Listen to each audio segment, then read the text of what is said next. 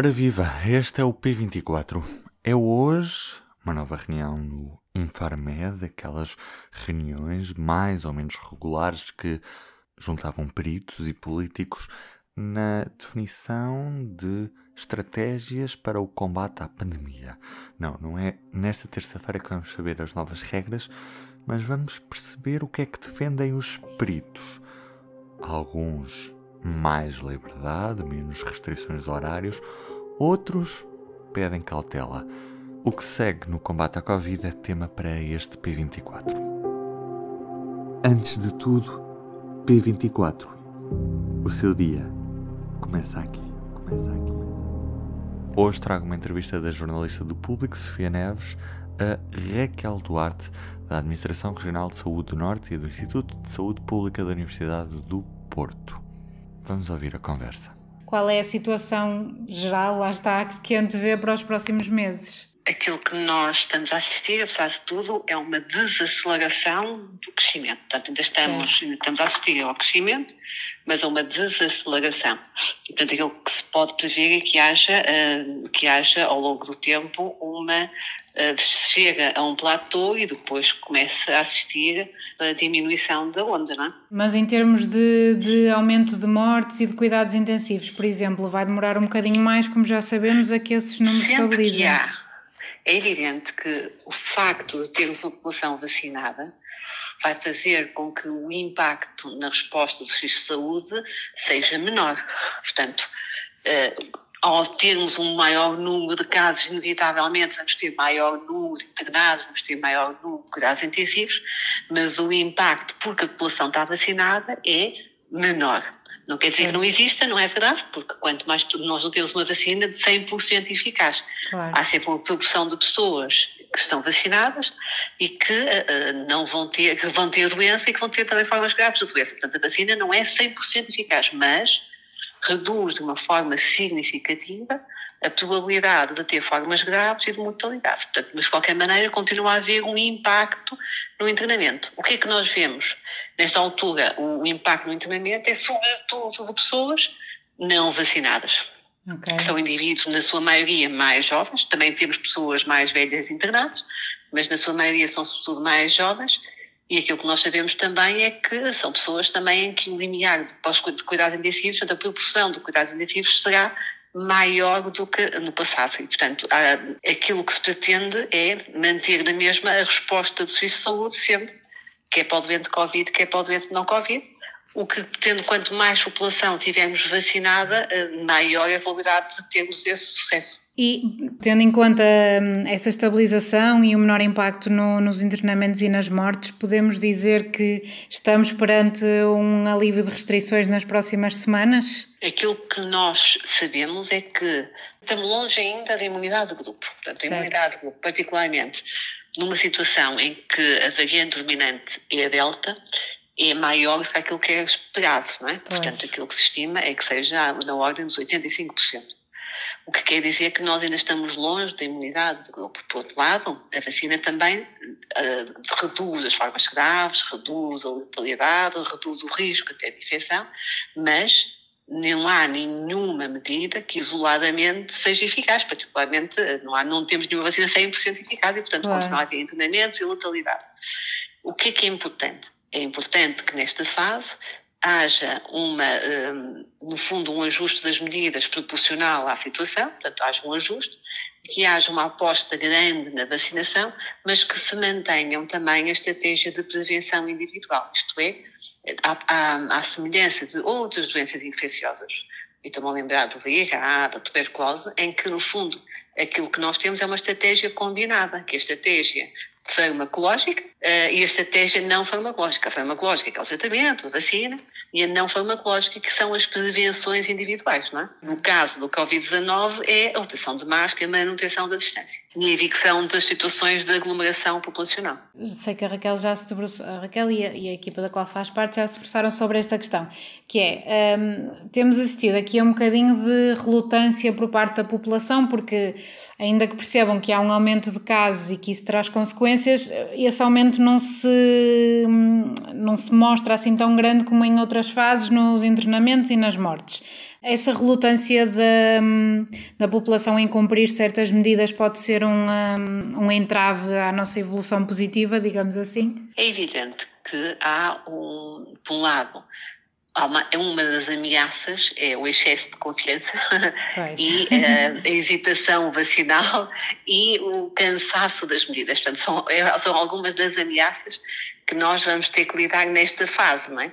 As pessoas estão cansadas, uh, veem de facto que há um impacto menor quer no internamento, quer na letalidade, mas continua a existir e não devemos olhar, não devemos olhar para esta doença apenas na sua faceta de morte, até porque sabemos, uhum. e sabemos cada vez mais, que também tem consequências em termos de, a curto e longo prazo, um, na, em termos de mobilidade, que, que por causa da, das sequelas, o, o, tal, o tal longo Covid, não é? portanto, Covid prolongado, são sintomas de Covid que se prolongam no tempo e que isso vai ter um peso, quer a curto, quer a longo prazo, na saúde das pessoas e também na resposta dos serviços de saúde e que sabemos que pode ocorrer também em indivíduos com manifestações clínicas ligeiras da doença na fase inicial. Devemos também pensar nessas, nessas duas situações, mas é evidente que quer a hesitação vacinal numa população mais jovem, quer o cansaço face às medidas de prevenção podem pôr em risco, um, em risco a nossa,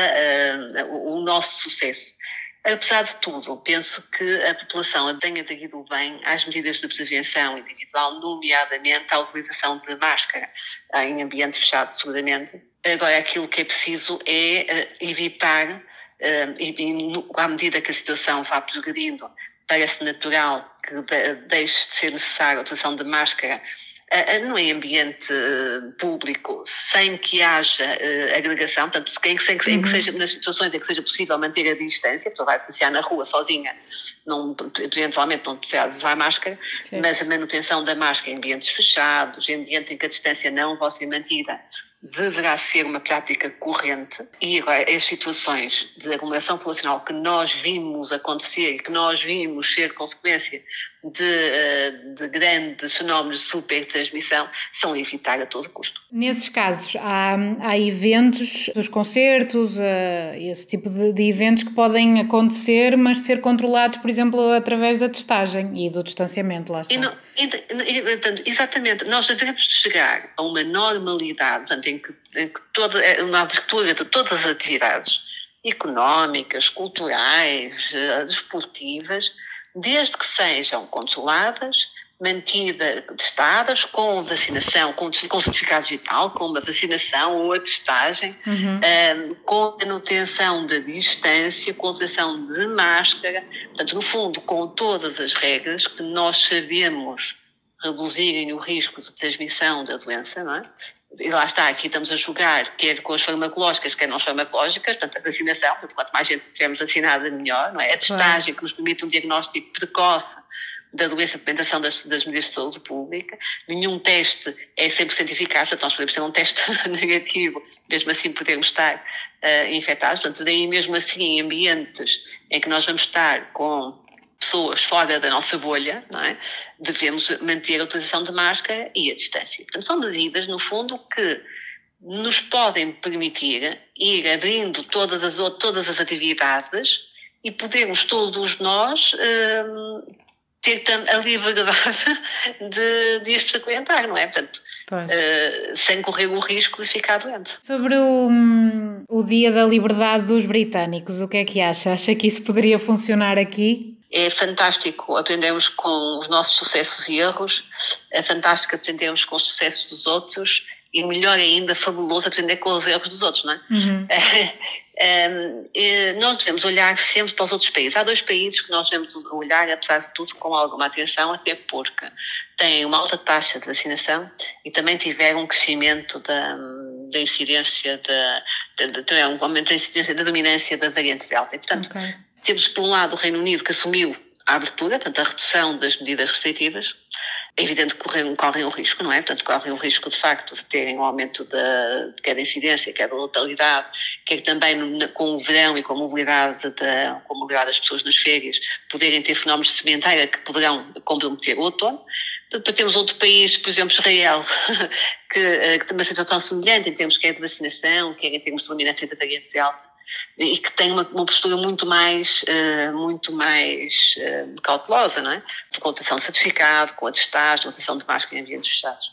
Portugal está numa situação em que beneficiará em uh, perceber o que é que vai acontecer nesses outros países, que em termos de taxas de vacinação estão, estão, mais, estão mais avançados e que como tomam medidas diferentes e, portanto, acho que vale a pena também olharmos para ver o que é que acontece. Uhum. Temos exemplo também de outros países em que uh, a restrição rapidamente foi revertida, não é? Portanto, com a abertura de uma série de, de bares e, de, e de, de, locais onde as pessoas interagiam, uh, portanto, sem qualquer limitação e que rapidamente perceberam que houve ocorrência de surtos e voltaram para trás, não é?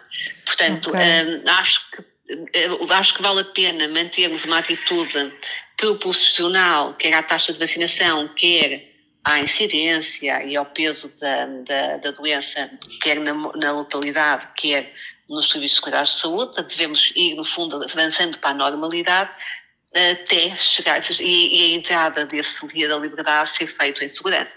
A variante Delta não pode pôr tudo isto, ou o nosso dia, ou dias da liberdade, um bocadinho em causa. Por isso é que eu está a falar daqueles dois países pois. que são importantes, que são precisamente dois países que têm alta taxa de vacinação e têm a dominância da variante Delta. E têm dois comportamentos diferentes. Acho que vale a pena uh, olharmos para ver o que acontece.